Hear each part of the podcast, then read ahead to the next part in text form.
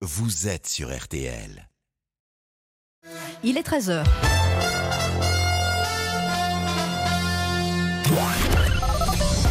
Les auditeurs ont la parole sur RTL avec Agnès Bonfillon. Et c'est au 32-10 évidemment dans quelques secondes. Auparavant, le rappel des titres de l'actualité. Il y a deux ans, jour pour jour, une immense explosion touchait euh, Beyrouth.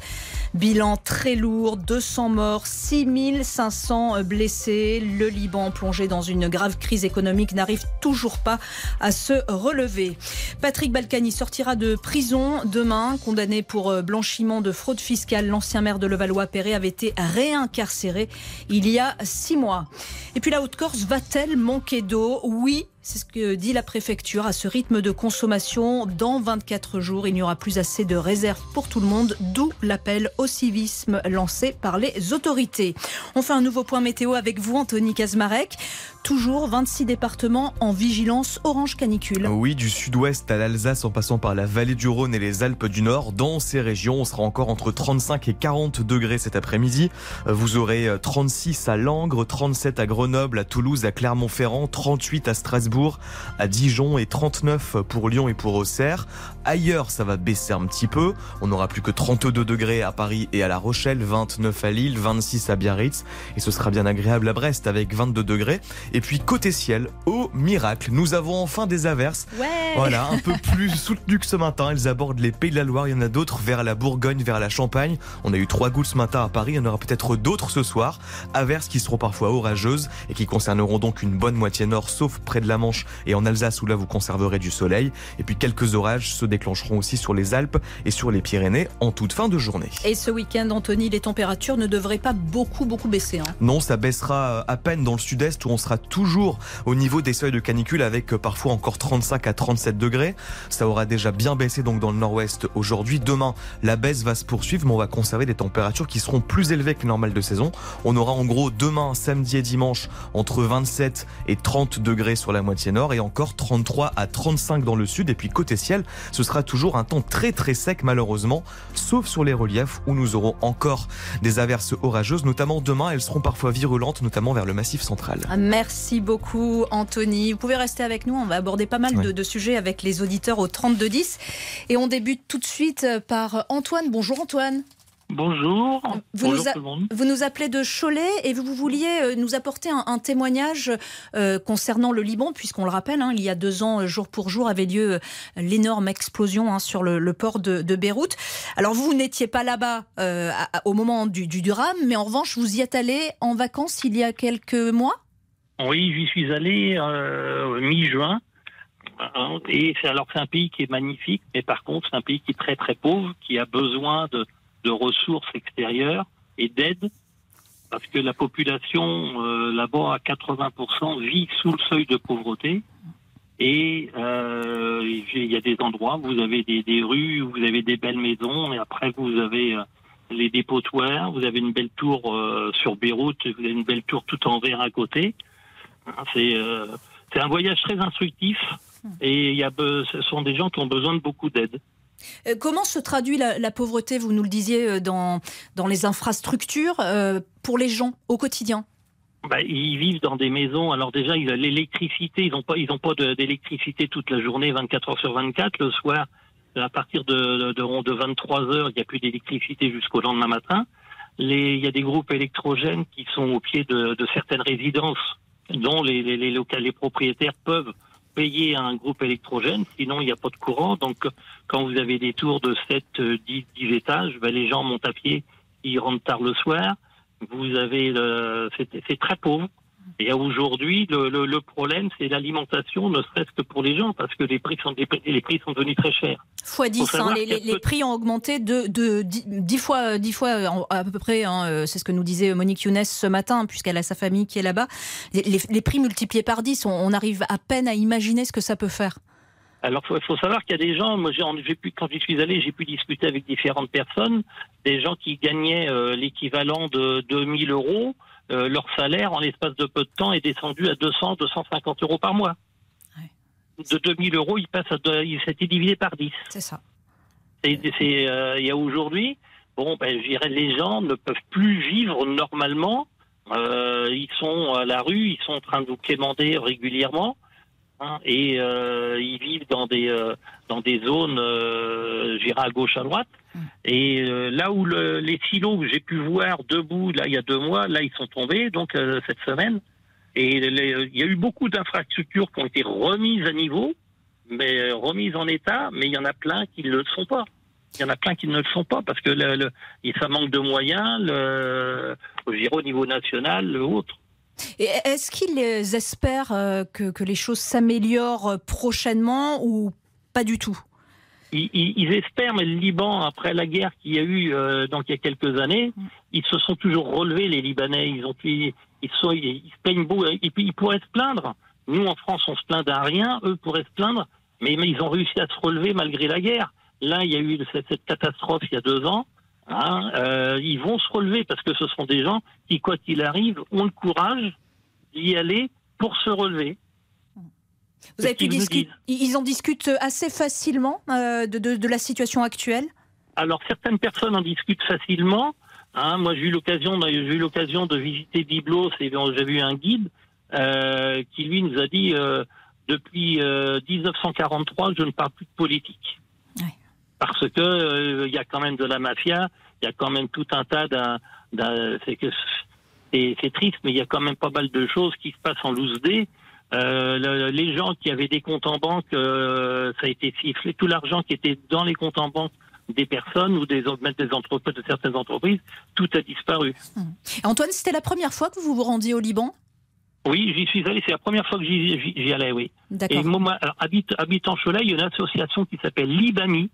Et cette association euh, demande euh, à ce qu'on parraine des enfants parce qu'il y a plein d'enfants qui donc qui vivent, qui vont pas à l'école. euh, eux s'occupent des enfants parce que l'école a lieu le matin Mhm. et l'après-midi, cette association récupère les enfants pour éviter qu'ils traînent dans les rues ou autres pour leur apprendre, euh, je dirais, euh, c'est pareil, leur donner des cours, leur apprendre un métier, etc. Cette association Libami et la ville de Cholet euh, participe beaucoup et euh, il y a besoin toujours d'aide pour aider tous ces Libanais qui sont vraiment et qui vivent dans la misère. Merci beaucoup Antoine pour votre témoignage. C'est toujours très intéressant euh, d'avoir euh, la, vision de quelqu'un qui était sur place et de savoir un petit peu quel était son, ressenti. Merci de nous avoir appelés au 3210. On va faire une pause et dans un, instant on parlera euh, d'un autre sujet, Guillemette. Absolument. Alors, tout d'abord, on va parler de l'emploi, le fait que Bruno Le Maire, ministre de l'économie, qui est invité sur RTL, incite les employeurs à, à augmenter les salaires pour faire face à l'inflation.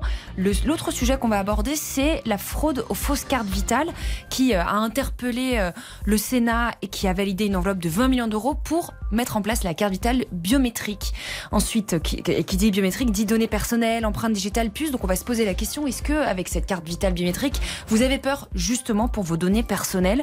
Et enfin, on va parler du risque de pénurie d'eau hein, qui inquiète en Corse avec euh, cette sécheresse hein, qui y a sévi en juillet qui continue toujours.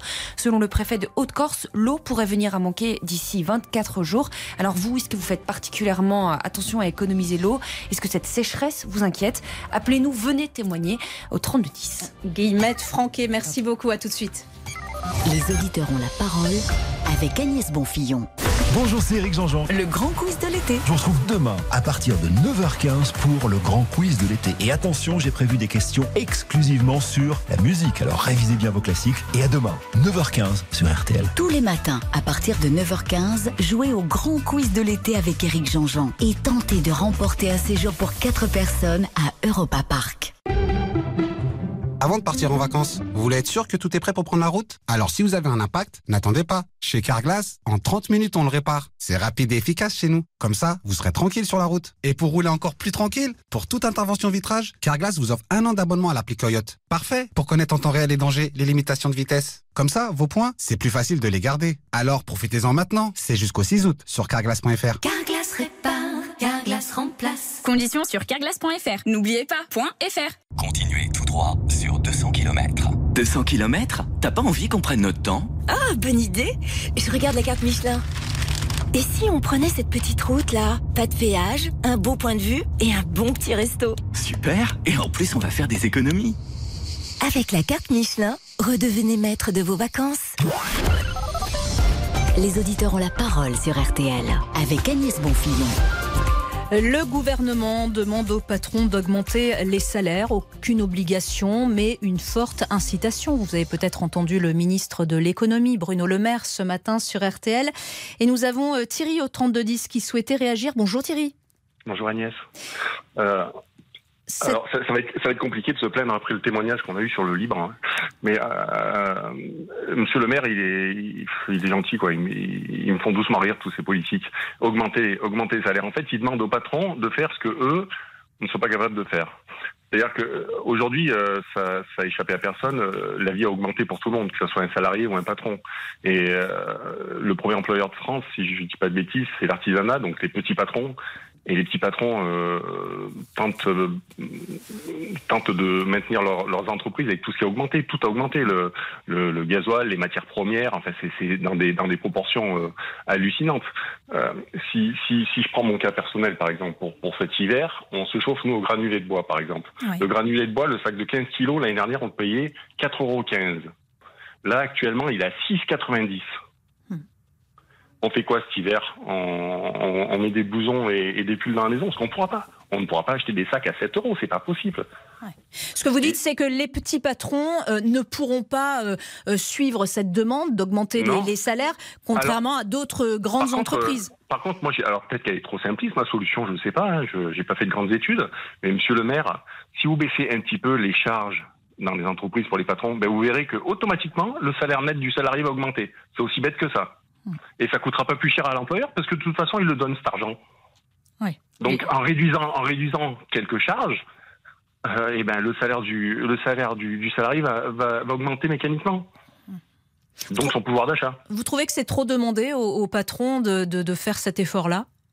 Mais c'est trop, c'est trop. Ils ne peuvent plus. Les, enfin, euh, un, un, un, petit patron, sans être péjoratif, téléphonerait, il vous dirait ça. Ils ne peuvent plus. Ils sont à la gorge. Ils sont à la gorge. Tout a augmenté. Tous les frais ont augmenté. Et, un patron ne peut pas répercuter sur sa clientèle les augmentations qu'il a. Un produit que vous vendiez 15 euros, vous allez voir votre client, vous dites, bah, aujourd'hui c'est 29. Votre client, il, il, va vous dire, mais ça va pas. Vous avez craqué. Hmm. Et du coup, bah, du coup, ça crée quand même euh, euh, une injustice entre les salariés qui font partie, d'une part, des grandes entreprises qui vont peut-être augmenter les salaires et les petits patrons. Je veux dire, pour pas les citer, parce qu'on peut, parce que ça fait, ça fait des semaines qu'on cite Total, par exemple. Euh, Total, s'il augmente ses salariés, euh, ça va pas lui faire un trou dans la caisse à la fin du mois. Hein. Ouais. C'est, euh, je suis un peu, je suis un peu, un peu direct dans mes propos, mais c'est, c'est ça. Je veux dire, on peut, Monsieur le Maire, il le sait très bien. On peut pas, on peut pas augmenter les salariés comme ça en claquant des doigts. C'est pas possible. Parce qu'en plus, quand vous augmentez, euh, vous, ne faites pas machine arrière. C'est-à-dire que si votre salarié voulez augmenter son salaire, si l'entreprise elle est en difficulté, elle peut pas dire bah attends, moi aussi je vais te baisser un petit peu parce qu'on ne pourra pas. Non, c'est c'est fini, c'est définitif. Donc euh, et là, euh, pour l'instant, on est dans une, une euphorie un peu estivale parce que tout le monde est en vacances, il fait beau, euh, on a tous dû lâcher prise. Mais moi, sérieusement, je suis pas d'humeur pessimiste d'habitude, mais septembre, octobre, novembre, décembre me font très très très peur. Je ne sais pas comment on va faire. Euh, restez avec nous Thierry, je crois que Ingrid voulait réagir et elle a un petit peu le même avis que vous. Bonjour Ingrid. Ingrid, vous nous entendez? Depuis Vannes. Oui, tout à fait, je vous entends. Bonjour Agnès, bonjour Thierry. Oui, effectivement, moi je rejoins complètement l'avis de votre auditeur. Euh, si je peux me permettre, j'ai deux exemples très concrets. J'ai un ami restaurateur, il nous a prévenu hier, il est obligé de fermer une journée par semaine. Pourquoi? Parce que toutes ses charges ont augmenté, que ce soit l'électricité, le gaz, les matières premières. Et en plus, à côté de ça, il manque de personnel. Donc, il peut pas, lui, se permettre de payer plus cher des matières premières, d'augmenter son personnel. Il est obligé de fermer. Donc, il a un énorme manque à gagner. Je trouve que le, le, le gouvernement se dédouane complètement. Pendant un moment, c'était le quoi qu'il en coûte. Maintenant, le gouvernement, il n'en veut plus du quoi qu'il en coûte. Ils font des annonces. Alors certes, ils bloquent, ils gèlent les tarifs. Moi, l'électricité, c'est un petit peu mon métier. C'est même carrément mon métier depuis 15 ans. C'est déjà arrivé en 2017. On avait demandé une augmentation des tarifs qui avait été refusée à l'époque. Et en 2018, on a demandé un effet rétroactif. Les clients, ils se sont pris des effets rétroactifs sur un an, un an et demi, ce qui leur a coûté pour pour beaucoup quasiment 300 euros de plus sur une année. C'est énorme. Hein. Imaginez pour des professionnels ce que ça donne. Après, un petit artisan qui derrière, lui, construit des maisons ou quoi que ce soit. Comment voulez-vous qu'il augmente son personnel, sachant que les matières premières elles explosent. Ils sont même obligés de revenir sur des devis. Donc les clients, c'est pas facile pour eux non plus derrière. Comment voulez-vous qu'en augmentant, quand ils augmentent les devis, c'est pas pour payer plus leur personnel, mmh. c'est pour payer leurs factures. Donc c'est très facile. Ce matin, effectivement, il y avait une société d'assurance qui disait ils ont augmenté leurs leurs salariés. Il y avait une dame, tant mieux pour elle, hein, elle disait ça lui fait 200 euros de plus par mois. Ils ont augmenté de 4 à 8 mais c'est pas c'est pas possible, c'est pas vivable pour comme disait monsieur Thierry votre auditeur. C'est pas possible pour les petits artisans. C'est ça, il y a vraiment euh, euh, une dichotomie, une division entre euh, les grandes entreprises et les petits artisans. Mais même moi, en étant dans une grande entreprise, je vais vous dire honnêtement, depuis l'année dernière, j'ai gagné 4 euros sur mon salaire. J'ai 15 ans d'ancienneté. Et vous savez s'il est prévu dans, dans, les mois qui viennent, dans les semaines qui viennent, une augmentation pour donner un coup de pouce, justement Peut-être que votre patron va entendre l'appel de Bruno Le Maire pas pour, les petits, euh, on va dire pas pour ceux qui sont euh, des gros actionnaires ou quoi que ce soit. Ce sera euh, le, ce sera le haut du panier. Et pourtant, c'est pas une toute petite société. Mais nous, on n'a rien, il y aura rien pour nous. Je dis 4 euros, 4 euros, ça fait mal quand même. Quand on voit l'ancienneté et le travail qu'on fournit derrière. Thierry nous disait, euh, je ne sais pas s'il est encore avec nous, euh, Thierry, vous nous entendez Thierry? Oui, Vous nous disiez que, la solution, ce serait vraiment baisser les cotisations euh, patronales et là, l'effet serait immédiat sur les salaires Exactement. Et puis il y a autre chose aussi, Agnès. les prix ont augmenté, donc forcément par mécanique. la TVA de 20% que l'État prend au passage, euh, il en prend encore beaucoup plus, parce que vous prenez pas la même TVA quand vous vendez quelque chose 4 euros que quand vous le vendez 8 euros. Donc tous ces milliards qui rentrent dans les caisses de l'État, ça devient quoi? On, est, on en droit de demander ça quand même. Euh, du matin que vous vous levez jusqu'au soir que vous vous couchez, vous faites que ça payer de la TVA sur tous les produits que vous achetez. Et le produit que vous payez 5 euros avant quand vous payez 8, et eh ben ça fait de l'argent en plus à l'État. Et là, il vous demande quoi? Il vous dit, ben, donnez un peu plus à vos salariés. Non mais vous rigolez. Complètement d'accord avec Thierry.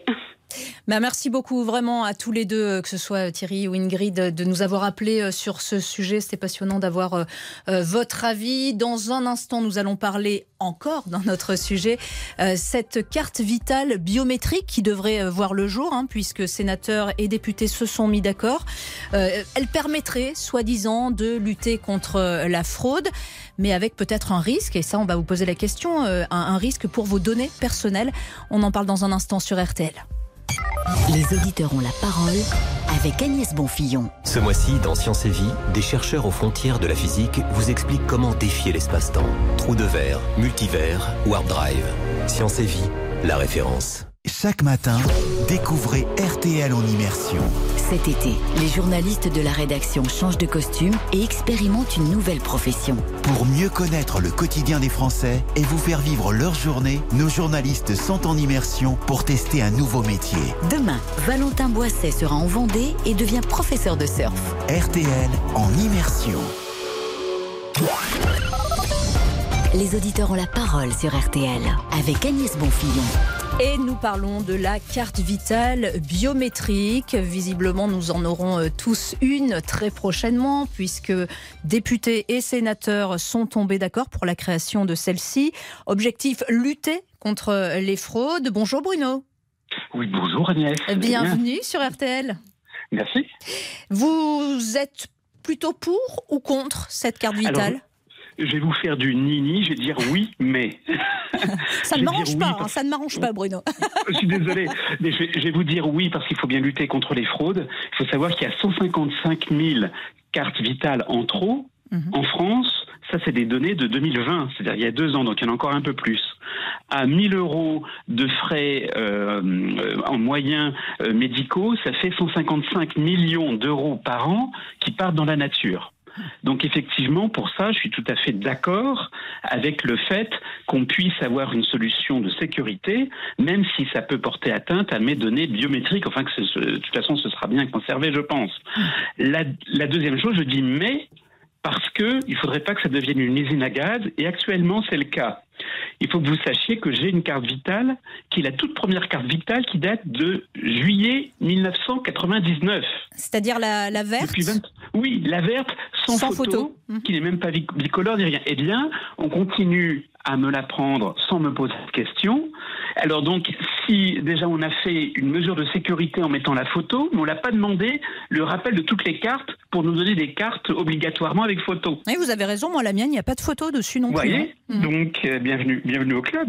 et donc, et, la, dernière chose que je voudrais dire, donc, euh, c'est que en plus usine à gaz, parce que figurez-vous que ma puce, à force, ça fait 23 ans que j'ai cette carte, euh, commence à, être défaillante, et donc j'ai demandé le renouvellement de ma carte vitale. Pour ça, il faut avoir un compte Amélie et il faut déclarer une adresse. Eh bien, pour que mon adresse soit prise en compte, ça fait trois semaines que j'attends. D'accord, pour simplement prendre en compte votre adresse. Oui, et pour qu'après je puisse, parce qu'une fois que mon adresse aura été prise en compte, il faudra que je fasse une demande de nouvelle carte vitale. Et pendant ce temps-là, votre ancienne carte... vitale fonctionne ou pas?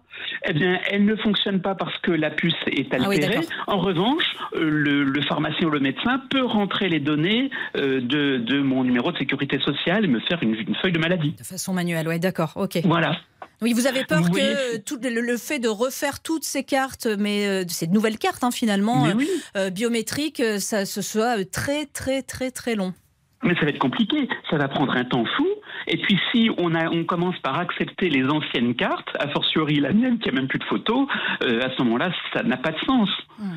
Si, on fait une solution de sécurité, c'est pour tout le monde ou pour personne. Hmm. Bon, c'est plus sur la, sur la forme, hein, Bruno, que, que vous émettez des doutes, parce qu'on entend bien que euh, euh, sur le fond, ça peut être quand même une bonne chose pour lutter contre la fraude.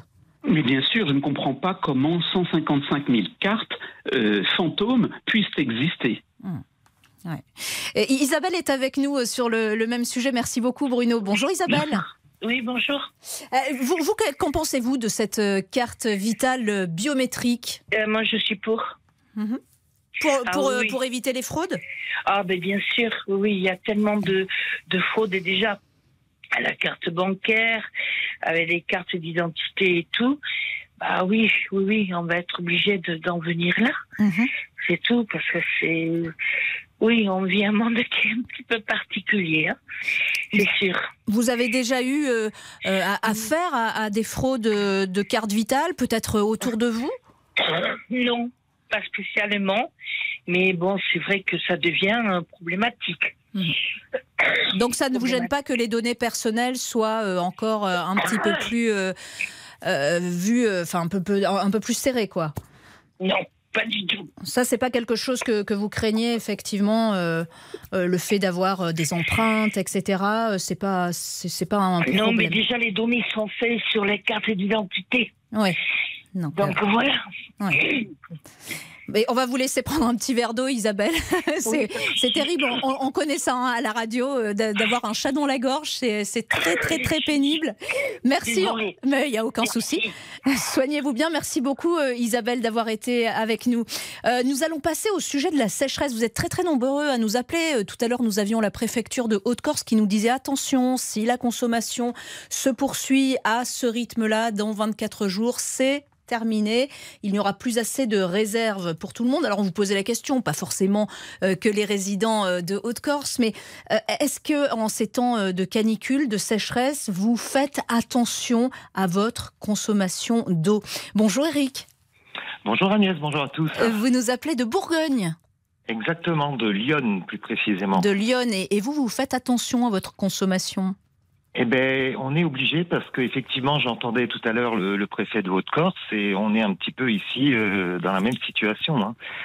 Euh, c'est catastrophique en fait. Hein. J'ai rarement vu ça ici. Euh, là, à l'heure où je vous parle, il fait 40 degrés et 4 dixièmes dehors. Et ça se traduit comment très concrètement?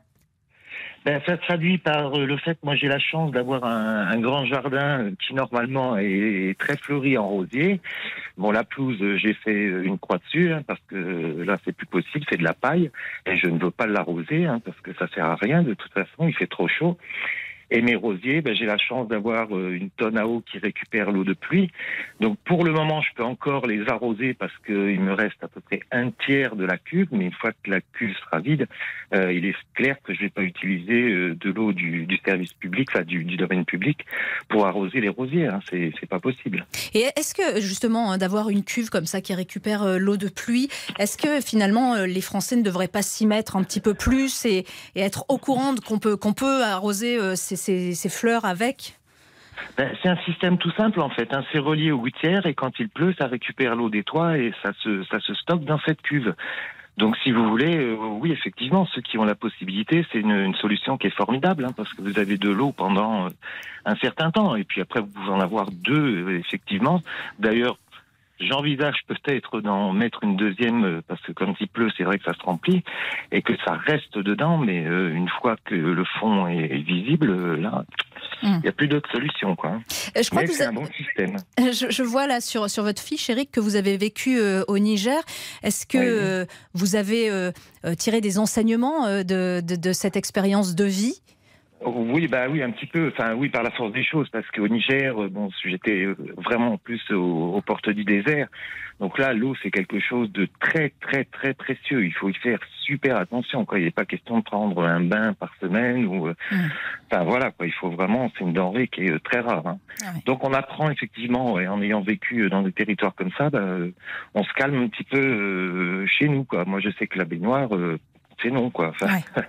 Oui, vous avez pris des habitudes aussi euh, par rapport à, la consommation d'eau. Oui, voilà, on reste pas une demi-heure sous la douche, euh, voilà quoi. C'est mouillé, mouillé, savonné, rincé, et puis euh, voilà, c'est c'est ce qu'il faut faire en fait. Hein, je pense hein, pour limiter déjà les pertes d'eau inutiles, quoi. Merci beaucoup, Eric, pour votre témoignage. autre auditeur au 3210, Sylvain. Bonjour, Sylvain. Oui, bonjour. Vous vouliez également réagir hein, sur la sécheresse et surtout la consommation d'eau?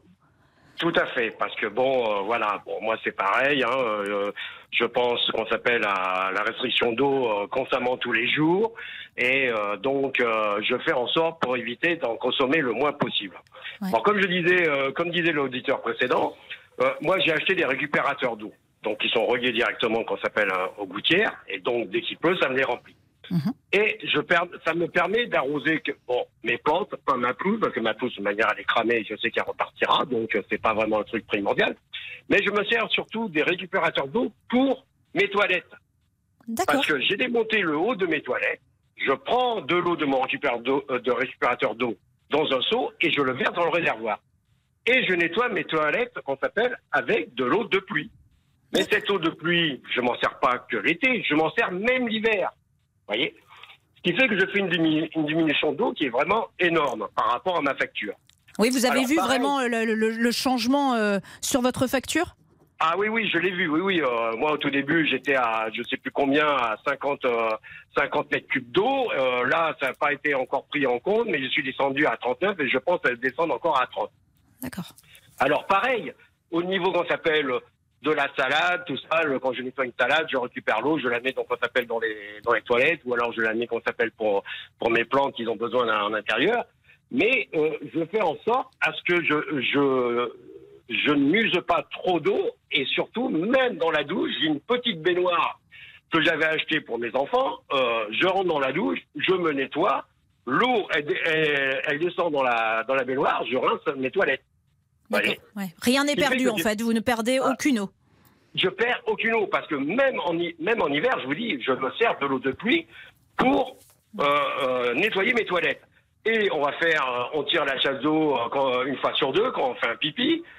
on vide pas, on n'appuie pas à fond sur le réservoir, donc ce qui fait qu'on ne vide pas entièrement le réservoir, donc ce qui fait que je fais vraiment une, une diminution d'eau qui est énorme. Et je j'éduque mes enfants, mes, mes, mes petits enfants euh, avec ça, en leur disant que l'eau est précieuse. Ils sont réceptifs à, ce que vous leur enseignez? Ah, énormément, énormément. Comme un verre d'eau, quand ils n'ont pas fini, bah, ils le jettent pas. Ils le gardent. Quand ils se lavent les dents, ils laissent pas couler qu'on s'appelle le robinet. Hmm. Et donc tout ça, je les éduque comme ça. Ma fille d'ailleurs euh, a acheté un récupérateur d'eau et un deuxième après pour justement euh, récupérer de l'eau. Mais moi, là où j'en viens, c'est que moi, petit, petite personne, j'arrive à faire des économies d'eau qui est énorme. Par contre, là où je suis un petit peu outré, j'ai rien contre eux, hein, je vous dis tout de suite, je n'ai rien contre eux, mais je suis parti à Piquillier samedi dernier, donc pleine chaleur. Eh ben, à 9 h du matin, donc ils, ont, ils ont dû être mis quand même en avance euh, en route, les champs étaient arrosés, champs de maïs arrosés, et jusqu'à 18 h non-stop, plein soleil. Ah. Ce que je ne comprends pas, moi, pourquoi ils arrosent en pleine journée alors qu'on sait qu'il y a 40% de l'eau euh, je pense, hein, j'arrondis à ça, mais je sais pas vraiment les, les, chiffres, exacts. Mais il y a 40% de l'eau qui est évaporée avant qu'elle touche ce qu'on appelle les cultures. Mm, mm. Et ça, je suis outré. il y a encore beaucoup de, choses à, faire. Ah oui, oui. En plus de ça, c'est mal réglé. Ça arrose les routes. Vous vous rendez compte On a du, gaspillage euh, énorme, quoi. Énorme. Il y avait alors, c'était des champs de maïs. Je le comprends, ils ont besoin de beaucoup d'eau, mais pourquoi ils ne mettent pas un programmateur? Moi, j'ai un programmateur pour ma petite pelouse. Hum, hum. Oui, c'est faisable, c'est possible. C'est faisable, c'est faisable. Et en plus de ça, il y avait un champ de culture. Je ne sais pas ce que c'était, mais c'était vraiment pas très, pas très haut. C'était ouvert. Ils arrosaient, mais continuellement. Mais merci beaucoup, hein, Sylvain, de nous avoir appelé. Je suis désolée, on est un peu pressé par le temps, et, mais c'était vraiment très très intéressant. Je, voulais mon témoignage. Eh ben, écoutez, c'était les, arrosages des champs en plein, en plein soleil. C'était très précieux de vous avoir au 3210. Merci infiniment, Sylvain, de nous avoir appelé. Merci à tous les autres également. On se retrouve dès demain sur RTL. Passez une bonne journée. Dans un instant, Laurent Dutch, entré dans l'histoire.